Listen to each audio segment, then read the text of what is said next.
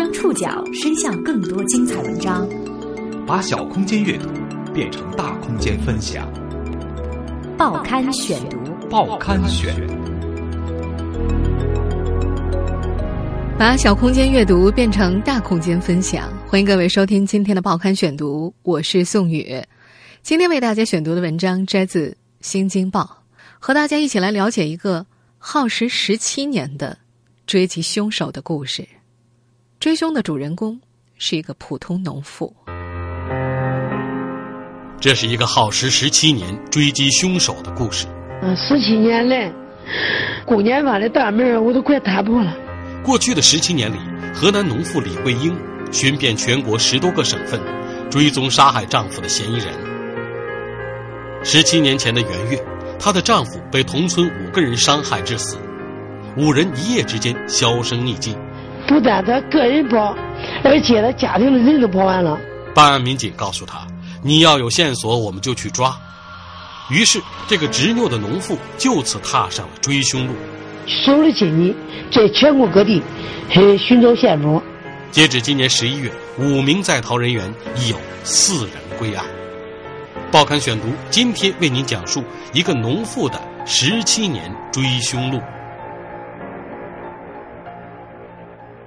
我就知道他在北京。这句话，李桂英叨叨了一个晚上。大儿子周周说：“妈妈太兴奋了，一夜都没有睡。”那天是二零一五年十一月十三号，李桂英得到消息，齐海营在北京大兴落网了。不过，李桂英在事后还是有些遗憾：这么多年，为啥自己没有亲手抓住他呢？让他从自己的眼皮子底下溜走了。这么些年，李桂英去了四次北京，好几次她都认为自己已经站在齐海营的跟前儿，伸手就能抓住他的衣领。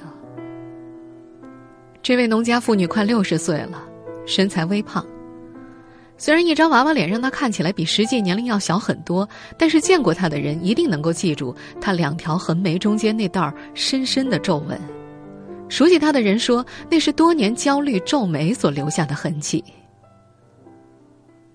时间倒推十七年，一九九八年的一月，李桂英的丈夫齐元德被同村五个人伤害致死，五个人一夜之间销声匿迹，李桂英就此踏上了追凶路，寻遍十多个省份。十七年过去了，五个嫌疑人已经抓到了四个，这个执拗的农妇说还有最后一个没有抓到，他就得一直追下去。把这五个凶手全部找了，我一个都没找。李桂英的故事得从十七年前的大年初三开始讲起。那一天，这个普通农妇的生活就此改变。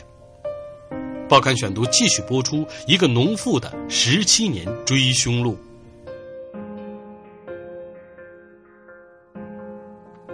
那是，一九九八年的一月三十号，农历大年初三。这天黄昏。河南省项城市南顿镇齐坡村还沉浸在新春的气氛当中，稀稀拉拉的从村子的不同角落传来爆竹的声音。李桂英从姐姐家走亲戚回来，看到门口有邻居聊得正欢，就走过去搭话儿。她是村里的妇女主任，丈夫齐元德是一名民办教师，家里还开着一个机床做铆钉。村民们记得，在村里。李桂英家里是最早盖楼房、最早买拖拉机的。现在，年近六十岁的李桂英提起丈夫，语气依然柔和。她说：“和齐元德没结婚之前，是齐元德追的她。自己家里老人生病，她到家里帮助自己照顾老人，坚持了好几个月。”在齐坡村的村民看来，李桂英也很争气，为齐元德生了五个孩子，其中有三个都是男孩。齐元德家三代单传。在农村人看来，人丁是最宝贵的财富。齐坡的一位村民记得，那个时候啊，齐元德家在齐坡村是数一数二的。不过，令乡亲们艳羡的生活在那天黄昏戛然而止。后来，警方查明，当时路过的齐学山怀疑李桂英正在和别人说自己的坏话，就拿砖头砸向李桂英。随后，齐学山的哥哥齐金山。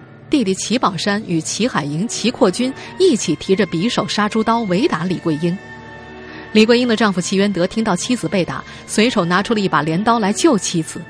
在打斗的过程当中，齐元德被齐金山刺中，又被齐海营用铁锹朝脖颈猛击了两下，而李桂英的腿上和腹部也中了三刀。齐金山点的杀猪刀，齐海营点个棍，齐克军点个匕首，宝山跟齐学山都掂着匕首。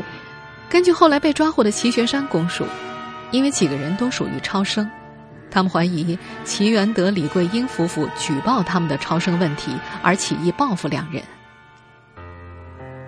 当年南顿镇主抓计划生育工作的副镇长张天礼提供的一份证明显示，齐元德、李桂英夫妇并没有举报过齐坡的任何计划生育工作问题。根据后来被抓获的齐宝山、齐学山供述，几个人坚持认为是齐元德夫妇举报了他们，并且他们在事发前就商议决定对齐元德夫妇进行报复，因为之前有商议。被周口市人民法院认定为预谋，是故意杀人。根据徐坡村的一位村民说：“嗨，这几家矛盾啊，不仅仅因为计划生育啊，齐元德家和他们五个人在一片宅基地上也是有纠纷的，各种矛盾交织在一起，时间久了就结成仇家了。”项城市公安局办公室的主任张亚飞回忆。当时他们在接到齐坡村村民报案之后，项城公安局立即立案调查，但是当天晚上，并没有抓到人。因矛盾积怨，李桂英夫妇一个被刺伤，一个被刺身亡。在当地公安部门已经立案的状况下，这个普通的农妇是如何走上漫漫追凶路的？报刊选读继续播出一个农妇的十七年追凶路。李桂英记得，自己被刺伤之后，她在医院半个月都虚弱的没法说话。当意识稍微清醒的时候，她想起了自己的丈夫。当时李桂英住在医院的三楼，亲戚告诉她，她丈夫齐元德住五楼，康复的很快，已经脱离了危险。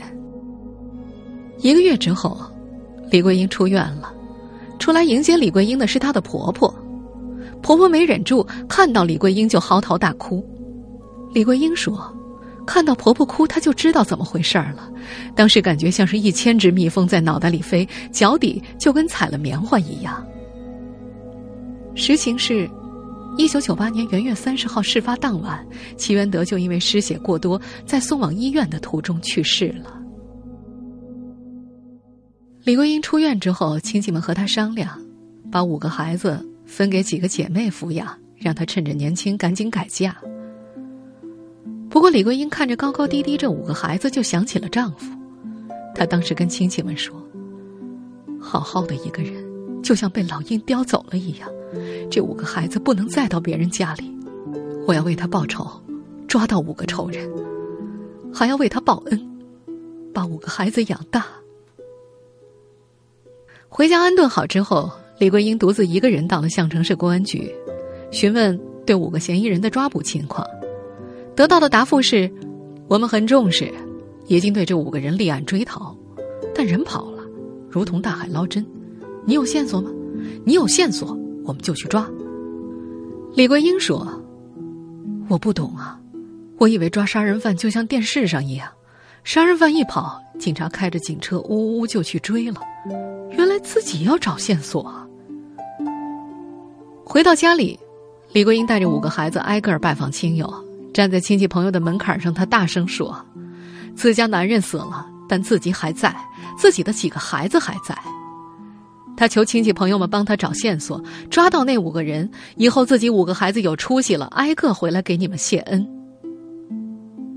最初，李桂英打听到逃跑的五个嫌疑人可能在新疆，她让和自己关系最亲密的两个姐姐、姐夫专门去新疆打工，帮着找线索。李桂英又在村里打听还有哪些村民在外地打工，她把这些在外打工的村民也发展成了自己的线人。李桂英就这样布起了一张网络，四处打工的亲戚村民成为她的眼线，南到海南，北到北京，西到新疆伊犁，东到山东青岛，十几年间，这个普通农妇的足迹几乎遍布全国。报刊选读继续播出一个农妇的十七年追凶录。项城市公安局的一位民警承认，这些年在抓捕嫌疑人的过程当中，李桂英的线索确实起到了作用。李桂英丈夫被杀害的当年，也就是一九九八年三月和一九九八年九月，齐学山、齐宝山分别被警方抓获，而两人的落网都是李桂英提供的线索。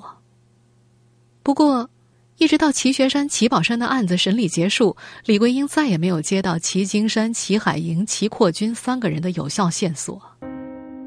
不但他个人跑，而且他家庭的人都跑完了，一晃就是两年多。李桂英说：“两千年秋天，她终于听到了自己认为可靠的消息。齐波村的有个村民告诉她，齐金山、齐海营、齐扩军在新疆开车帮人运货，但是这个村民只说是在新疆的大城市，并不清楚具体在哪个城市。”李桂英坐不住了，他找来地图查看新疆的大城市，他看中了两个，一个乌鲁木齐，一个伊犁。李桂英说：“她请求姐姐姐夫去伊犁打工，帮忙找线索，而自己则坐三十多个小时的火车去了乌鲁木齐。第一次出这么远的门，他很是害怕，心想：就算自己遇到这几个凶手，要是他们把自己害了，也没人知道。他决定要先装扮一下，他买了副墨镜，还有一顶帽子，把自己武装起来。出发前，有亲戚劝他可以带个男人一起壮壮胆。”李桂英拒绝了，她说自己这个人很讲究，带个男人出去不是招来闲言碎语吗？不过，乌鲁木齐比她想象的大太多了。李桂英花了一个月的时间也没有走完所有的地方，凶手的信息更是杳如黄鹤。最后几天，她带的钱快花光了，没钱住宾馆，就在一所大学的操场上睡了几天。脚上的鞋底儿也快走掉了。一走路就啪啪啪的打着脚底板儿。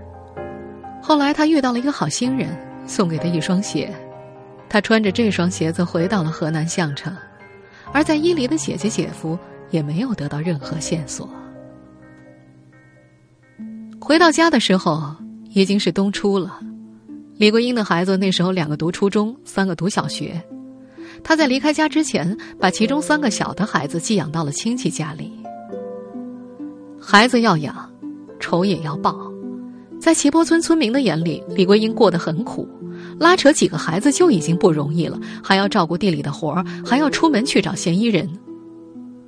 提起李桂英当年的经历，她的大儿子周周说：“妈妈后来请了亲戚帮助家里管机床，他自己跑出去找嫌疑人，回家就日夜不停的忙活地里的活，到处跑着卖钉子。”在大儿子看来，全中国也没有自己妈妈这样执着的女人。这十多年来，李桂英无数次去了项城市公安局，得到的回复是：“我们没闲着，一直关注你这个案子，但你要提供有效线索，我们不能扑空啊。”在接受河南当地一家媒体采访的时候，李桂英说：“十七年来，嗯，公检法的大门我都快踏破了。”我的心弯，死马子还拉不完。十七年来，公检法的大门他都快踏破了，自己的心酸十马车也拉不完。项城市公安局的一位民警认可李桂英的说法，但是他表示，不能说李桂英说一个线索，他们就去抓人。警方的经费和警力都不够。出于一个农妇的淳朴，李桂英理解公安局的难处。她自己出发去核实线索，这十七年间，她先后去了新疆、云南、山东、广西、北京等十个省份。他像是疯了一样，别人只要告诉他线索，他根本不想靠谱还是不靠谱，马上动身就去。这么多年，李桂英扑空了很多次。转机出现在二零一一年，李桂英无意中得到了一个新疆的手机号码。因为以前就听说这几个人在新疆，他对新疆的号码很是在意。当时他就隐隐觉得这个新疆电话可能是齐金山的。他把齐金山的身份信息以及公安部门的追捕信息发给了新疆警方。二零一一年三月的一天，新疆警方传给李桂英一段视频，在视频里，一个男子正悠闲地翘着二郎腿吃饭。李桂英一眼就认出了这是自己追寻了十三年的齐金山。二零一一年三月，齐金山归案。我姐夫哥住到新疆啊，二零一一年终于发到齐金山线索了，新疆的警官就逮住了。以同样的方式，李桂英找到了齐海营的电话，他把线索提供给了警方。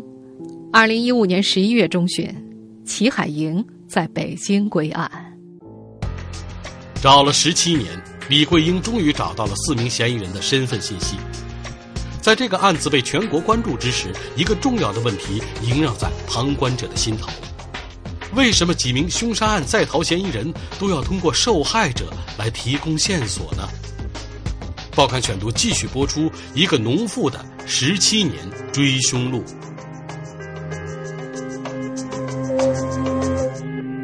齐金山和齐海英被抓获的时候啊，他们的姓名已经变成了韩宝成和齐好记。李桂英说：“她终于明白了为什么这几个人这么多年没有追到，他们拥有了新的身份，而他自己在追捕凶手的十几年当中，是一直按照以前的信息去打听的。他到了一个地方，拿着十几年前的照片，追问十几年前的名字，一直到今年九月份，李桂英才知道。”嫌疑人之一齐海营曾经在二零一一年三月九号回到过项城市南顿镇派出所办理了二代身份证，在那次办身份证的过程当中，他改了名字。李桂英查到了齐海营的户口信息，齐海营的新名字叫做齐好记，户口本上有齐好记的照片，他穿着一身灰色西服，打着蓝色领带，头发梳得像个知识分子。在李桂英提供的户口记录上看到，齐海营办理身份证的时间是上午十一点，那时候距离派出所中午下班不到一个小时。项城市公安局的一位官员表示，推测齐海营在两千年周口地区人口普查的时候更换了自己的身份信息，而当地派出所的户籍办理人员因为工作量大，没有注意到齐海营是在逃的嫌疑犯。这位官员还表示，警方。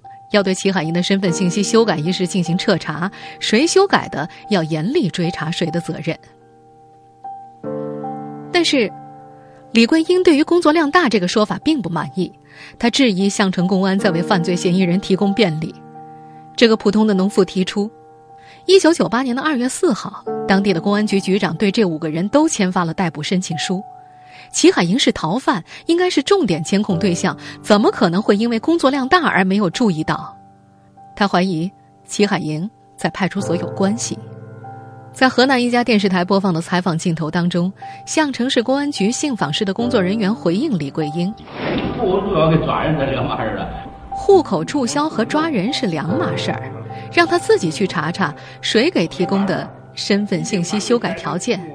作为信访室的人员。”他查不了。你查他第一个提供的条件，那跟我查不了。信访，俺女的就俺一推的，对呀，我给你放你查不了。而之前，二零一一年齐金山落网的时候，他也早就化名成韩宝成了。那几年，齐金山还曾经用过一个叫做吴买尔江的身份办理过一个手机号，这个号码一直从二零零六年用到他二零一一年落网。面对河南一家电视台的采访镜头。李桂英说：“齐开营身份洗白了，呃，齐国军的身份处于真空状态，他俩的批捕在逃的信息都没有了。这公安咱只抓是不抓？如今唯一在逃的嫌疑人齐扩军，在网上的追逃系统当中已经查询不到他的追捕信息了，而他的身份也处于真空状态。”对于这样的状况，项城市公安局的回复是：这可能是因为基层工作人员的疏忽所造成的。人们疑惑，为什么几名在逃嫌疑人都要通过李桂英自己来提供线索？有的还是嫌疑人藏匿地的警方配合才能够抓捕归案。项城市公安局办公室的主任张亚飞说：“他们承认工作中存在一些问题，原因是那么多年的案子了。”一些负责办案的老警察早就不在了，再加上以前的办案技术不行，所以才拖了这么久。找了十七年，五个嫌疑人抓回了四个，李桂英依然没有放弃寻找。她觉得动作太慢，对不起死去的丈夫。这漫漫十七年，她所经历的苦难，只有她报刊选读继续播出一个农妇的十七年追凶录。早在两千年，齐宝山、齐学山被项城人民法院分别以故意伤害罪判处有期徒刑十五年。化名为韩宝成的齐金山在二零一一年落网之后，二零一五年正式宣判。当时周口市中级人民法院以故意杀人罪判处他死刑，后经河南省高级人民法院裁定，周口市中级人民法院再审。二零一五年七月，齐金山死刑缓期两年执行，限制减刑。今年的十一月十三号，齐海营也终于被批捕了。现在，当年的五名犯罪嫌疑人只剩下齐扩军依然在逃。李桂英仍然没有放弃寻找，把这五个凶手全部找了，我一个都没找。除了继续寻找齐扩军，李桂英还有下一步计划。她想梳理一下这么多年来到底是谁为五个嫌犯提供了逃跑便利，逃走的时候是谁送的，又藏在谁家里了？他们的身份信息到底是谁修改的？他还想知道公安局的人为什么不主动抓人不作为。他说：“凡是涉及的责任人，一个都不能跑。”不出门追凶的时候，李桂英在家里帮着大儿子看孙子，洗洗涮涮。他说自己的五个孩子挺争气的，有四个考上了大学，其中三个都是学法律的。大儿子周周说：“母亲叮嘱过他们，他为了给他们的爸爸报仇，踏破了公检法的门槛，多么不容易。”他希望孩子们学习法律，以后要替像母亲一样的人办点事儿。李桂英这些年的辛苦，齐坡村的有些村民看在眼里。一位村民说：“李桂英不容易，一个女人孤苦伶仃的，替丈夫抓凶手，还要带着五个孩子，还要替死去的丈夫照料父母，在十里八村找不到那样的能人。”李桂英的公公齐兴堂已经八十多岁了。提起儿媳妇李桂英，他说：“如果没有儿媳妇，自己这家就完了。”但是，并不是所有的人都认可李桂英。齐坡村有不少村民一提起她，都说不认识，脸上露出厌恶的神色。说完不认识之后，一个六十多岁的妇女还加了一句：“十几年过去了，齐宝山、齐学山、齐金山也抓了，人家一家也挺惨的，还告个啥？搞得鸡犬不宁的。”还有一位村民则认为，李桂英一直告状，告这个找那个，现在村里人都不敢和他接触，万一哪句话说的不对，两头得罪。李桂英也知道自己在村里的情况，肯定是赞他的、恨他的都有。从二零一一年开始，李桂英把家搬到了南顿镇，现在已经很少回村子了。她怕自己的孩子们被报复，在南顿的家里养了一条大狗，门口。还装了摄像头。在项城，不少政府官员也知道李桂英的事儿，对李桂英的看法不一。当地司法部门一位官员在提到李桂英的时候说：“你们没发现吗？她都有点不正常了。”李桂英的孩子也受到了压力。有一次，在机关工作的女儿回家告诉妈妈：“领导找我谈话了，说不要让你到处跑，注意影响。”李桂英火了，对女儿说：“告诉你们领导。”他们管不了我。执着了十七年，这个农妇说，她并不在意外界对她的这些态度，她自己经历的苦难，只有自己知道。